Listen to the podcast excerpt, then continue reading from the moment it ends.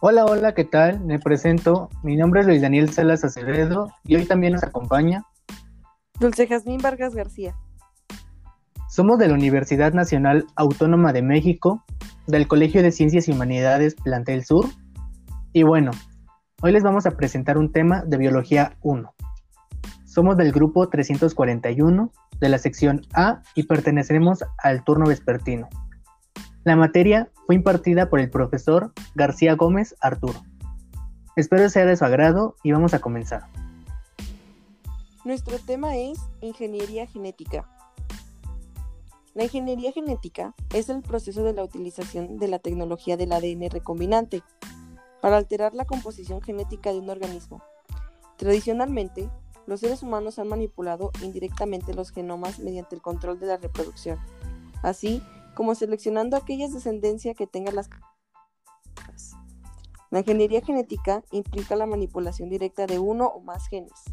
Lo más común es que un gen de otra especie se introduzca en el genoma de un organismo para producir un fenotipo deseado. Bueno, ahora les voy a hablar para qué sirve la ingeniería genética. Esta es conocida también con el nombre de manipulación genética. Consiste en manipular y trasladar de forma directa los genes de un organismo hacia el otro. En cierto modo, consiste en mezclar la información genética de diferentes seres vivientes para solucionar problemas o defectos de alguno de ellos. Ahora veremos las aplicaciones de la ingeniería genética. Las aplicaciones de las técnicas utilizadas por la ingeniería genética ha permitido elevar la calidad de vida del ser humano.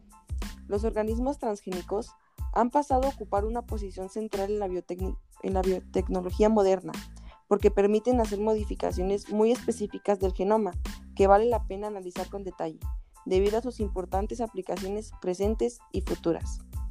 Una de ellas es la obtención de proteínas de interés médico y económico por ejemplo, los antibióticos, los enzimas, las hormonas como la insulina, hormona del crecimiento, eritroproteína, vacunas, proteínas sanguíneas, factores de coagulación, etc.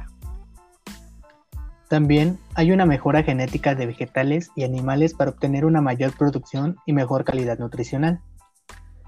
Con el mejoramiento genético de los vegetales, se espera conseguir una mayor adaptación a diversos ambientes, mejores características agrómicas, como puede ser la resistencia, el desgrane o la buena cobertura, la resistencia a plagas y enfermedades, resistencia a la sequía, a las temperaturas bajas o altas. Para incrementar la calidad de los productos se persigue un alto valor nutritivo, en las proteínas y las vitaminas, una mayor coloración, sabor y o tamaño de los frutos, resistencia al transporte y al almacenamiento, reducción de la cantidad de ciertas sustancias indeseables en los productos, entre otros. También está la obtención de plantas clónicas para cultivos.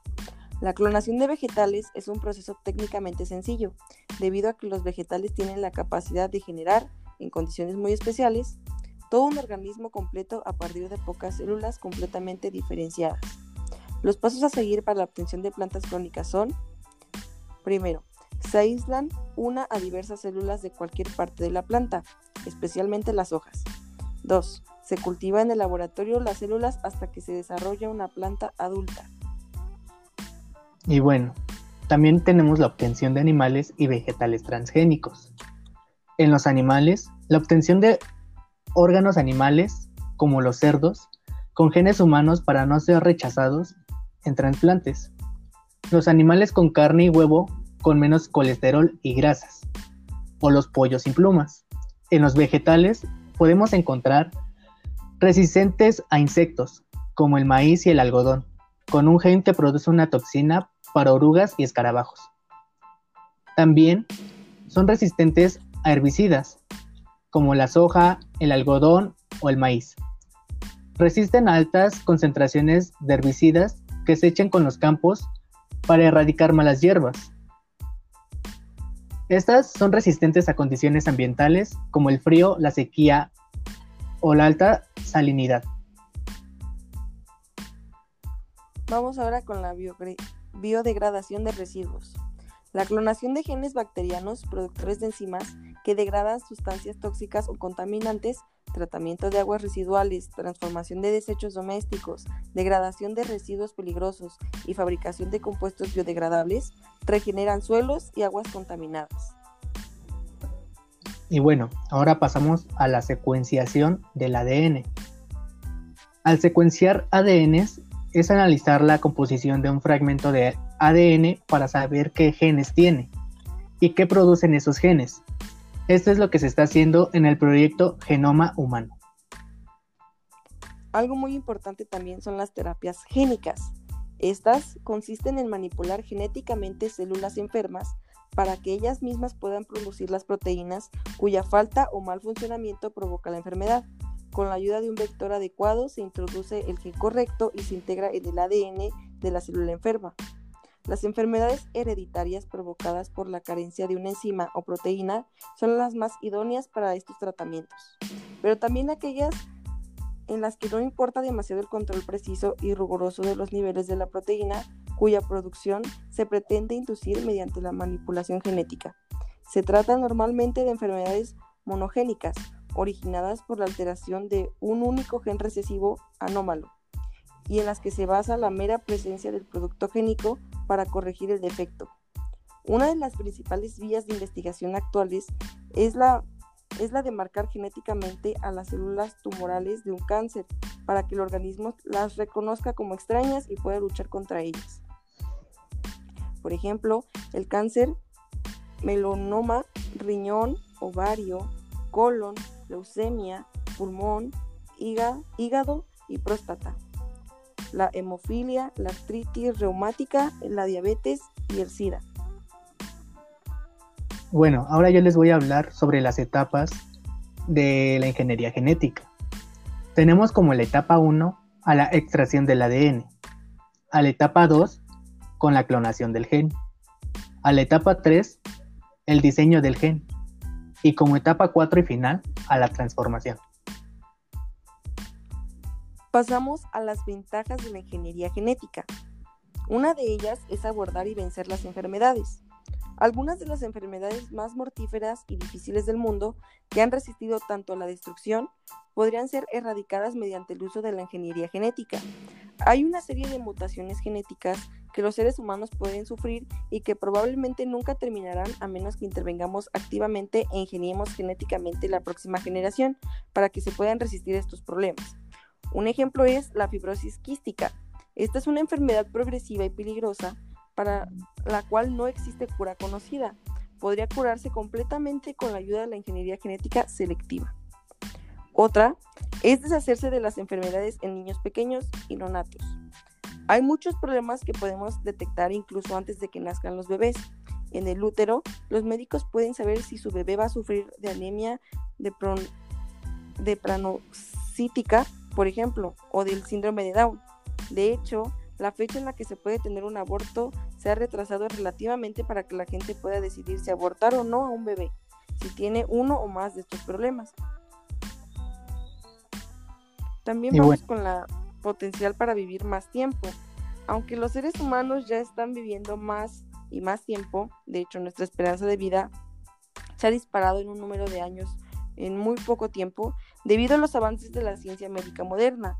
La ingeniería genética podría hacer que nuestro tiempo en la Tierra sea aún más largo. Hay enfermedades específicas y comunes que pueden aparecer más tarde en la vida y pueden terminar matándonos antes de lo necesario. Por último, tenemos el producir nuevos alimentos. La ingeniería genética no solo es buena para las personas.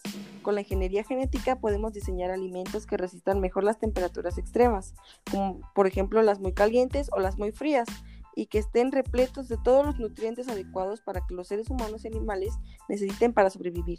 También podemos hacer que nuestros alimentos tengan un mejor valor medicinal, introduciendo así las vacunas comestibles fácilmente disponibles para personas de todo el mundo. Y bueno, así como hay ventajas, también hay desventajas e inconvenientes. Los expertos advierten que detrás de esas mejoras y nuevas aplicaciones se esconden también riesgos y peligrosos de notable importancia. Como sucede siempre, las desventajas provienen o pueden proceder del mal uso de las técnicas mencionadas, lo cual es motivo de preocupación por los riesgos e implicaciones que puede derivar. A ello ha dado, respuesta el Comité Internacional de Bioética de la UNESCO, fijando uno de los objetivos que pueden concretarse en dos. Tenemos como primero a evitar aspectos del progreso que atenten contra la dignidad humana y como segundo, que las posibilidades científicas no generen peligrosidad por falta de definiciones éticas. Los criterios para evitar dichos inconvenientes establecen una serie de limitaciones. Por motivos ecológicos, sanitarios, morales, sociales y políticos, y en concreto, se trata sobre todo de la, de la, de la salvaguarda perdón, de la dignidad y de los derechos humanos de, no dar posibilidad a la discriminación social ni ideológica, de evitar desastres ecológicos y de impedir el desarrollo o aparición de enfermedades que pudieran ser incontrolables. Uno de estos peligros es el hecho de que detrás de los proyectos de manipulación genética están las compañías multinacionales muy preocupadas por el interés económico. También pueden contaminar otras plantas no transgénicas, pueden llegar a ser cancerígenas, en el caso de ser consumido por sujetos eh, en un estado inmunológico deficiente. No obstante, esto es una hipótesis, pero eh, muchos médicos eh, están en contra de los alimentos transgénicos y esto mucho lo afirman. Puede producir alergias, algo que preocupa mucho a los productores de estos alimentos puede ser debido al material genético transferido, a la formación inesperada de un alergeno o a la falta de información sobre la proteína de que fue codificada el gen insertado. Bueno, como conclusión, siempre hemos oído hablar de la sabiduría de la naturaleza, de que hay que dejarla obrar, puesto que si logró que nuestro planeta posea el grado de biodiversidad que tiene, será por algo.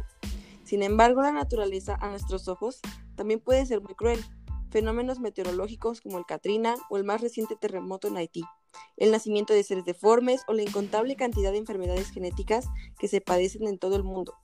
Al menos nos cuestionamos esa sabiduría de la madre naturaleza. La ingeniería genética se atreve a tocar los ladrillos que construye la vida y provocar cambios que en muchas ocasiones tardarían miles de años en producirse obtener vegetales resistentes a las plagas, terapias génicas que producen curaciones casi milagrosas y un largo etcétera, que haría inclinar el fiel en la balanza hacia los defensores de estas prácticas. En el otro plato de la balanza estarían todos aquellos defensores que temen el intrusismo de la ciencia. Clonar animales y plantas en nuestro propio beneficio puede poner fin a la biodiversidad, también provocar mutaciones genéticas puede producir resultados no previstos, ya que estamos jugando con un complejísimo mecanismo de precisión del que no solo conocemos ni la mínima parte. Debemos quedarnos parados en nuestros centros de investigación en ingeniería genética o en física. Mira que el acelerador de partículas de Ginebra que un agujero negro y nos desintegramos. ¿Y por qué no volvemos a las cavernas para vivir una armonía con la naturaleza? No creo que haya que tener miedo en el, en el progreso. La naturaleza es muy sabia, pero su tiempo y nuestros destinos. Nosotros como muchos tenemos 80 y 90 años de existencia. Ella puede permitir un lujo de ir, de ir despacio, nosotros no. Ella tiene que mirar por todos los seres vivos del planeta. Nosotros ya nos hemos dado cuenta que también ahí tardamos más, pero estamos apurándonos. En convencida con la ingeniería genética vamos a comprenderla y respetarla, y hacerla a ella un poquito más humana. Espero que haya sido de su agrado. Nosotros le mandamos un fuerte abrazo y un saludo y nos despedimos. Hasta luego.